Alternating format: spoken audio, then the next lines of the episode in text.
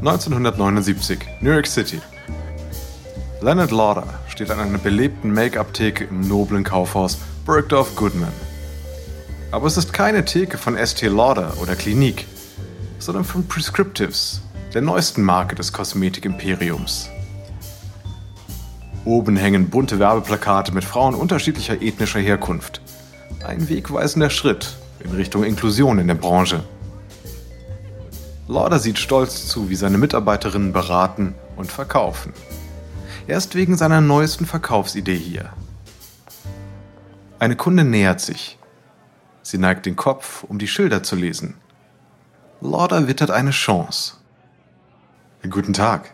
Kennen Sie schon Prescriptives? Die Kundin sieht verwirrt aus. Nein, was ist das? Die neueste Estee Lauder Marke. Haben Sie manchmal Probleme, den richtigen Farbton für Ihre Foundation zu finden? Ja, manchmal ist es schon schwer, in der Drogerie den richtigen Farbton auszuwählen. Zu Hause sieht er dann manchmal ganz anders aus.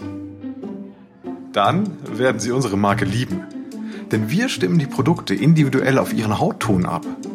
Wie machen Sie das denn? Oh, wir gehen sehr gründlich vor. Es gibt eine einstündige Beratung durch unsere Experten. Und danach wissen Sie, welche Farbtöne passen. Nicht nur zum Hautton, sondern auch zum Hautunterton.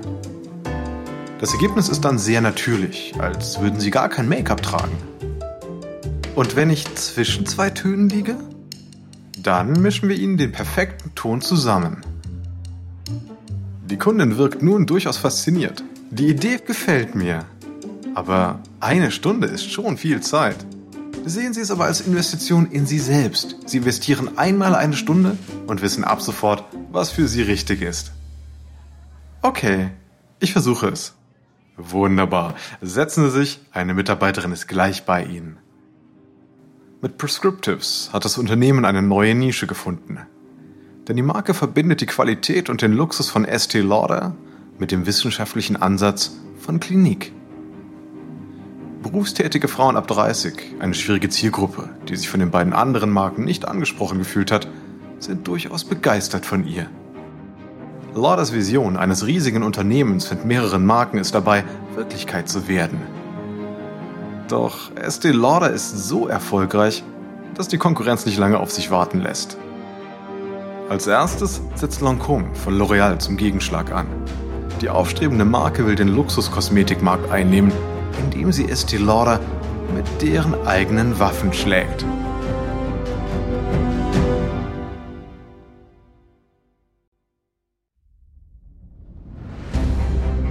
Ich bin Alexander Langer für Wandery und das ist Kampf der Unternehmen.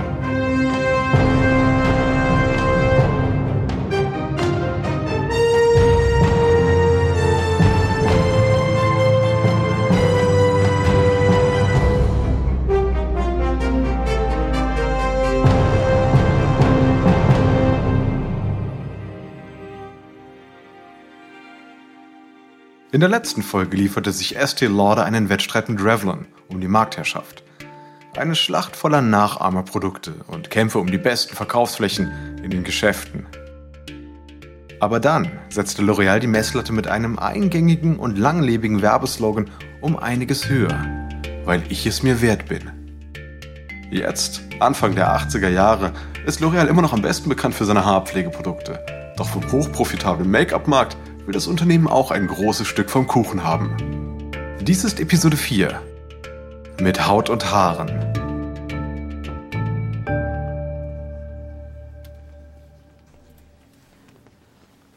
...1981 im Büro von L'Oréal in Paris. Lindsay Owen Jones sitzt am Kopfende eines Tisches in einem Konferenzraum. Ein Dutzend Angestellte warten gespannt darauf, was er zu sagen hat. Der 35-jährige Brite ist gut gekleidet und einer dieser Menschen, die ihr Publikum stets im Griff haben. Wie Sie ja wissen, bin ich zum Geschäftsführer unseres US-Vertriebs Cosmere ernannt worden. Danke, danke sehr. Ich sehe dies als den Beginn einer neuen Ära für L'Oreal. Owen Jones steht auf und schaltet einen Projektor an. Eine Folie mit Verkaufszahlen erscheint. Das Geschäft in Westeuropa ist derzeit das erfolgreichste und hat uns dorthin gebracht, wo wir heute stehen. Aber ich möchte weitergehen. Die USA sind der größte Markt. Dort müssen wir Fuß fassen. Und das schaffen wir, indem wir das Make-up-Geschäft verdoppeln. Er drückt einen Knopf am Projektor und eine neue Folie erscheint. Der Entwurf einer Anzeige in Schwarz-Weiß für einen Lancôme-Lippenstift. L'Oréal hat die französische Luxuskosmetikmarke 1964 gekauft. Eine Mitarbeiterin meldet sich zu Wort. Ist der Gründer von Lancôme nicht strikt gegen Werbung? Lancôme wurde 1935 von dem Franzosen Armand Petitjean gegründet, allen bekannt als Monsieur. Am Anfang verkaufte das Unternehmen Parfum und expandierte dann in Hautpflege und Make-up. Mit einem roten Lippenstift, der nach Rosen duftete, erlangte die Marke Beliebtheit. Owen Jones sieht vom Projektor zu seinen Zuhörern auf. Richtig, Monsieur ist gegen Werbung, aber er tritt kürzer. Die Kreativität liegt jetzt in unserer Hand und wir machen einiges anders. Wir werden für Lancôme werben und zwar im richtig großen Stil. Neues Image, neue Verpackungen. Es ist unser Eintrittsticket für den Luxuskosmetikmarkt in Amerika. Lancôme kämpft seit langem gegen seinen Ruf als Prestigemarke für die Masse. Monsieur hat versucht, den Eleganzfaktor der Marke mit Marketing-Tricks zu erhöhen, etwa durch das Hinzufügen eines Circonflex über dem O. Die Mitarbeiterin betrachtet die Anzeige. Also gehen wir noch weiter in den Luxusmarkt. Es ist ein schmaler Grat. Wir heben die Preise auf Luxusmarkenniveau an, aber nur so viel, dass wir unsere Konkurrenten immer noch unterbieten können. Und wir starten eine Werbekampagne, die den Luxus in den Fokus stellt. Ich sage es ja nur ungern, aber diese Schwarz-Weiß-Anzeige erinnert sehr an Estee Lauder. Ja, Estee Lauder ist sehr erfolgreich. Wir sollten uns das Unternehmen mal näher ansehen und ein paar Dinge lernen. Und dann machen wir es besser. Ein regelrechtes Wettrüsten beginnt. Estee Lauder rekrutiert das berühmte Model Karen Graham als Gesicht der Marke. Lancôme verpflichtet daraufhin die international bekannte Schauspielerin Isabella Rossellini als Werbegesicht. Estee Lauder legt weiterhin beim Kauf eines Produkts ein kostenloses Geschenk bei und geht mit einem neuen Mengenrabatt sogar noch einen Schritt weiter. Denn Kundinnen bekommen beim Kauf mehrerer Produkte einen Rabatt. Und das verleitet viele dazu, weit mehr zu kaufen, als sie wollten. Und dann führt Lancôme dieses Modell ebenfalls ein.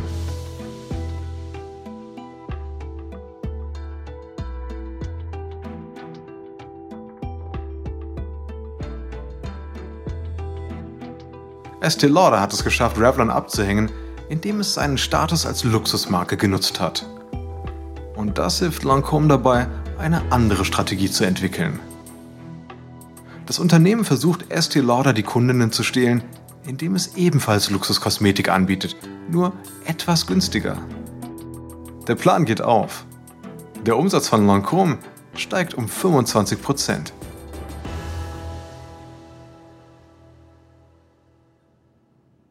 ...1982, New York City. Leonard Lauder sitzt in seinem Eckbüro, in dem ein schickes, neues Schild alle Welt über seinen neuen Titel als Geschäftsführer informiert. Seine Mutter ist immer noch Vorstandsvorsitzende, hat aber ihre täglichen Aufgaben im Unternehmen reduziert, sodass Leonard die Schlacht gegen Lancôme allein anführt. Er geht nervös im Raum auf und ab. June Lehman, eine seiner besten Marketing-Führungskräfte, hört seiner Schimpftirade besorgt zu. Das ist ein Albtraum, ein schmutziges Spiel. Lancôme setzt unsere Waffen gegen uns ein. Lehman versucht, ihn zu beruhigen. Leonard, es ist nicht ganz so schlimm, wie Sie denken, aber wir müssen vorsichtig sein. Oh, wir sind auf dem Weg ins mittlere Preissegment, June. Das ist ein Todesurteil. Wir sind nicht so teuer wie Chanel und Dior, aber Lancôme ist billiger. Und wir, wir stecken dazwischen fest. Gut, dann werden Sie meine Neuigkeiten hier nicht gerade gerne hören. Lauder bleibt stehen und sieht sie auffordernd an. Oh nein, was denn jetzt noch?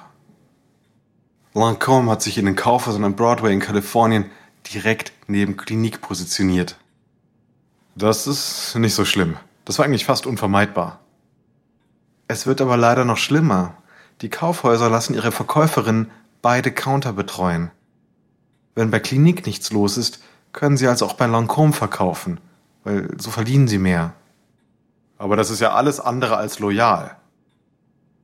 Nein. Lauder seufzt schwer. Soll ich überhaupt nach Prescriptives fragen? Sie wissen, dass die Zahlen besser sein könnten. Wir sind schlicht überrepräsentiert. In einigen Einkaufszentren gibt es die Marke in drei Geschäften. Die Verkäufer sind unzufrieden. Wenn es uns in drei Geschäften gibt, verdienen sie auch nur ein Drittel des Möglichen. Ihr Umsatz lag letztes Jahr bei fast 100 Prozent. Lauder schlägt wütend auf den Tisch. Das hat alles mit dieser Markteinführung in London angefangen. Wir hätten es bei Harrods belassen sollen. Dort lief es so gut. Aber Selfridges wollte Prescriptus auch und so haben wir nun doppelte Ausgaben bei gleichem Gewinn. Ach. Sie hatten keine Wahl. Sie durften die langjährige Beziehung mit Selfridges nicht aufs Spiel setzen.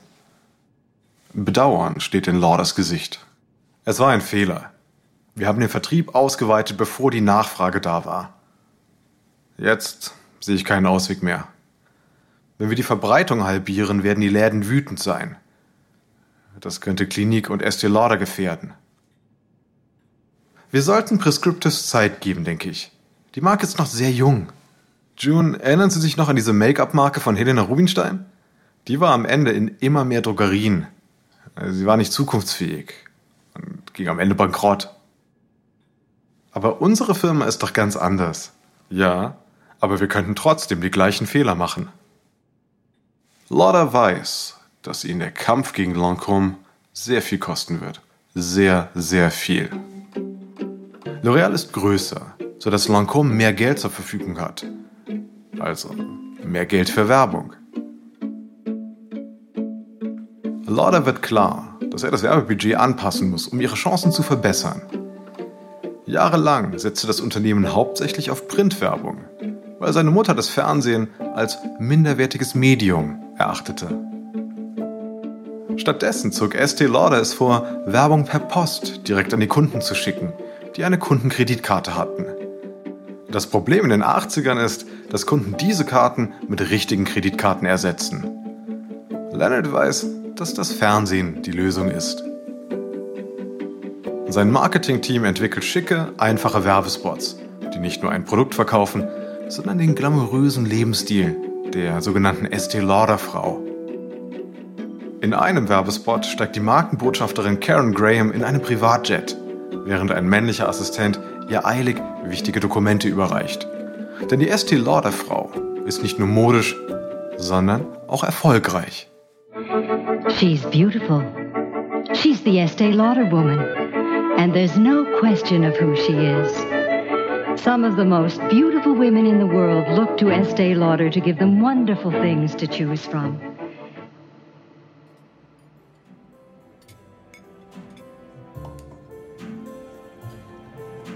1982, New York City. Leonard und seine Mutter ST sind zum Abendessen in einem noblen Bistro. Sie sind gerade beim Vorspeisensalat und Rotwein. ST betrachtet ihren Sohn und grinst. Leonard, ich gebe ja zu, mit dem Fernsehen lag ich falsch. Leonard schmunzelt belustigt. Ich weiß nicht, wann du zuletzt mal einen Fehler zugegeben hast. Du hast immer darauf bestanden, dass unsere Kundinnen überhaupt nicht fernsehen. Damals stimmte das aber auch. Aber heute hat ja jeder einen Fernseher. Sogar ich selbst sehe ja manchmal fern. Wir sind auch die erste Luxuskosmetikmarke, die jetzt im Fernsehen wirbt. Und auch das wird ein Teil deines Vermächtnis und Erbes. Mein Erbe ist doch seit Jahren besiegelt. Das hier ist alles nur eine Ergänzung. Aber ich bin froh, dass wir nicht landesweit werben, denn die regionale Werbung ist authentischer und exklusiver. Sie läuft gut und kostet weniger. Und so stärken wir die Beziehungen zu den lokalen Geschäften vor Ort. Leonard nimmt einen großen Schluck Wein und räuspert sich nervös. Ich wollte eigentlich mit dir über was sprechen. Wir haben jetzt die einmalige Chance, unsere Fernsehwerbung auszuweiten. 60 Minutes bietet uns einen wöchentlichen Werbeplatz. ST ist skeptisch. Wie würde dieser denn genau aussehen? Äh, wie wir es wollen. Ich denke, wir sollten Karen Graham dafür nehmen. Sie ist immerhin unser Werbegesicht. Hm, 60 Minutes ist aber auch die erfolgreichste Fernsehsendung. Du interessierst dich ja doch fürs Fernsehen, hm? Tja, ich bin eine gute Geschäftsfrau, daher muss ich die Kultur kennen, in der ich Geschäfte mache. Also, haben wir deinen Segen. Tja, was hat mehr Prestige als Werbung im besten Fernsehprogramm? Das Fernsehen erweist sich als das Medium, das den weltweiten Umsatz von Estee Lauder in die Höhe schnellen lässt. 1986 wird die 1 Milliarde Dollar Marke geknackt. Estee Lauder und Lancôme befinden sich nun in einer Patt-Situation. Dank der zusätzlichen Einnahmen durch Klinik und Prescriptives scheint Estee Lauders Marktposition gesichert. Doch das wird nicht so bleiben, denn es stehen finanziell schwierige Zeiten bevor.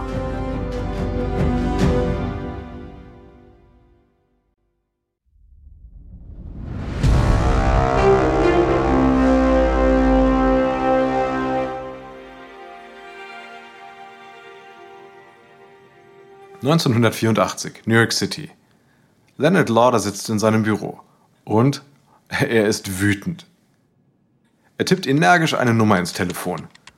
Richard Berlin, der Geschäftsführer von Hearst Publishing, geht ran. Hallo?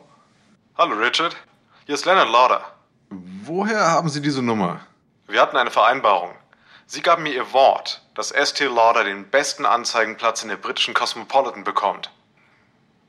Die Cosmopolitan ist die führende Frauenzeitschrift in Großbritannien. Richard seufzt. Darum geht es also. Wissen Sie, dass wir die erste Kosmetikfirma waren, die in der Cosmo Werbung geschaltet hat? Und zwar schon ein Jahrzehnt vor L'Oreal. Leonard, Sie haben gedroht, all Ihre Buchungen zurückzuziehen, wenn ich Ihnen nicht die Titelseite gebe. Und zwar nicht nur in England, sondern überall. Die Titelseite. Die Werbefläche mit der größten Wirkung. Aber Lauder zeigt sich unbeeindruckt. Sie blöffen. Es sieht nicht danach aus. Sie sind ein Geschäftsmann. So wie ich. Es tut mir leid, aber hier geht es einfach wirklich nur ums Geschäft. Ich sag Ihnen mal was. Überlassen Sie mir die Titelseite und falls L'Oreal die Drohung wahrmacht, kaufe ich alle Seiten, die wegfallen würden. Plus 10%. Das wird nicht billig. Kein Problem, das kann ich mir leisten. Richard denkt nach. Ich sehe mal, was ich tun kann, ja? Der Verlag beschließt, dass Lauder die Titelseite behalten darf und sagt den L'Oreal-Deal ab. L'Oreal macht ernst und zieht alle Buchungen zurück. Lauder hält aber sein Wort und geht sogar noch weiter. Die britische Cosmopolitan ist voller schlichter doppelseitiger Anzeigen in Schwarz-Weiß, auf denen Karen Graham den Lebensstil der Estee Lauder Frau verkauft. Dauert gerade mal zwei Monate, bis L'Oreal einknickt und seine alte Anzeigen-Zweitplatzierung zurück will. Lauder, der bewiesen hat, dass er recht hatte, ist zufrieden mit seiner ursprünglichen Anzeigenplatzierung und tritt den Rest gerne wieder ab. Er hat gezeigt, dass er auch ein paar Tricks auf Lager hat, wenn es sein muss. Und das genau zur richtigen Zeit. Guten Abend. Heute ist der schwarze Montag, an dem der Dow Jones um mehr als 500 Punkte gefallen ist. Mehr als 22 Prozent. Fast doppelt so viel wie vor dem großen Börsencrash 1929. Am Montag, den 19. Oktober 1987, bricht der Aktienmarkt zusammen. Die weltweiten Verluste werden auf 1,7 Billionen Dollar geschätzt. Viele befürchten, dass eine weitere Weltwirtschaftskrise bevorsteht. Sowohl L'Oreal als auch Estee Lauder erleiden enorme Einbußen. Viele Kunden sind verschuldet oder bankrott, die Umsätze gehen zurück. Kaufhäuser werden geschlossen, der Vertrieb zerschlagen. Die Unternehmen brauchen schnell einen Plan, wie sie den Sturm überstehen wollen.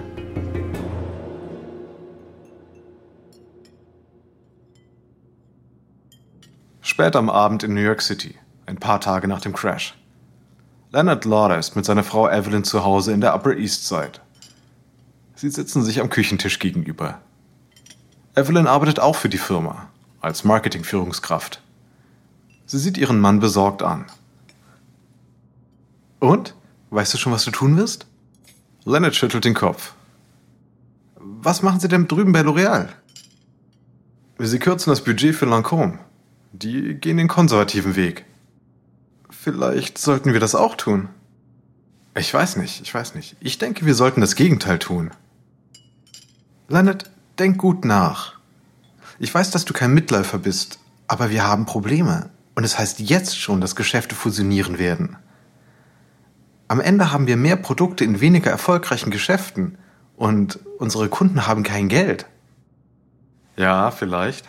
Aber wenn wir Werbebudgets oder den Vertrieb verkleinern, waren die ganzen Bemühungen, Lancôme abzuwehren, komplett umsonst. Leonard reißt sich zusammen und wird zuversichtlicher.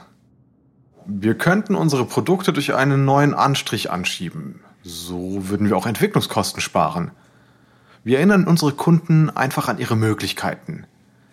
Geschäften, die Schwierigkeiten haben, könnten wir dann einfach Ware auf Kredit geben. Zumindest so lange, bis sich die Lage wieder etwas bessert. Ja? Das könnte funktionieren oder uns das Genick brechen. Und inwiefern ist das anders als die anderen großen Entscheidungen unserer letzten Jahre? Lauder lässt sich nicht beirren. Das Unternehmen bringt die ST Lauder Kosmetiklinie mit neuer Verpackung in den Farben Mitternachtsblau und Gold neu heraus. Entgegen aller Erwartungen kurbelt diese Maßnahme den Umsatz an. Doch wegen knapper Budgets schalten Kaufhäuser weniger Zeitungsanzeigen. Sie bewerben auch nicht mehr jedes neue ST Lauder Produkt mit einer eigenen Seite. Daher verdoppelt das Unternehmen die Fernseh- und Zeitschriftenwerbung.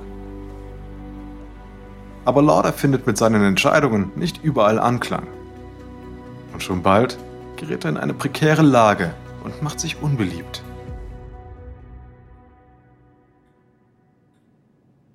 1988.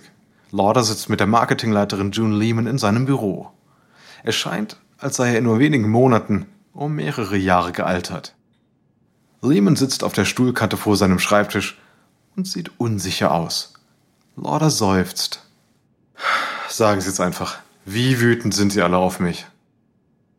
Lehman wählt ihre Worte mit Bedacht. Manche Leute in der Firma finden ihre hohen Ausgaben angesichts des Finanzcrashs ziemlich leichtsinnig. June, gehören Sie zu diesen Leuten? Nein. Ich weiß, wie durchdacht diese Entscheidungen waren und ich respektiere sie. Aber nicht alle verstehen, warum Sie unseren Marktanteil auf Kosten der Gewinne verteidigen müssen. Sie wissen doch so gut wie ich, wie hart der Wettbewerb schon seit Jahrzehnten ist. Erst war der Revlon, dann Lancôme. Wenn wir einen Schritt zurück machen, einen Schritt, könnten wir an Boden verlieren. Die Zahlen sehen nicht gut aus. Der Unternehmenswert ist um 200 Millionen Dollar gesunken. Aber wir sind nicht börsennotiert. Daher muss es niemand wissen. Einfache Antwort. Richtig, ja. Aber die Mitarbeiter wissen es. Und sie sind zu Recht besorgt. Wir dürfen uns nicht gleich zurückziehen, sobald die Gewinne einbrechen. Denn diese Strategie hat Revlon und Elizabeth Arden geschwächt. Ich weiß. Aber nicht alle sind so leicht zu überzeugen. Lauder lehnt sich zurück und sammelt seinen Mut für die nächste Frage. Okay, und wen und wie viele könnten wir wegen dieser Meinungsverschiedenheit verlieren? Den Leiter des operativen Geschäfts. Mhm, verstehe. Das ist für Lauder ein harter Schlag, aber er lässt es sich nicht anmerken. Wir haben schon viele schwere Zeiten überstanden und wir werden es auch wieder schaffen. Und er behält recht. Es dauert zwar zwei Jahre, aber der Aktienmarkt erholt sich wieder. Estee Lauder und L'Oreal überstehen beide die Krise. Allerdings verliert Lauder seinen Leiter des operativen Geschäfts. Doch mit dem Beginn eines neuen Jahrzehnts erkennen beide Unternehmen, dass sie ihre Marktposition viel besser nutzen müssen, wenn sie sich gegen zukünftige Finanzkrisen wappnen wollen. Dafür braucht es neue Vorgehensweisen. In der nächsten Folge erweitern sowohl Estee Lauder als auch L'Oreal ihr Portfolio durch große Akquisitionen. Beliebte Unternehmen wie MAC, Bobby Brown und Maybelline stehen allesamt zum Verkauf. Dies ist Episode 4 von Estee Lauder vs. L'Oreal aus Kampf der Unternehmen von Wondery. Ein kurzer Hinweis zu den Dialogen, die Sie soeben gehört haben. Wir wissen natürlich nicht genau, was gesprochen wurde, doch die Dialoge basieren nach bestem Wissen auf unseren Recherchen. Ich bin Ihr Sprecher, Alexander Lange. Aaron Conley hat diese Geschichte geschrieben. Karen Lowe ist unsere leitende Produzentin und Redakteurin. Herausgegeben und produziert von Emily Frost. Das Original Sounddesign stammt von Kylie Rendell. Kate Young ist unser Associate Producer. Unsere ausführenden Produzenten sind Jenny Lower Backman und Marshall Louis. Erstellt von Ernan Lopez für Wandery.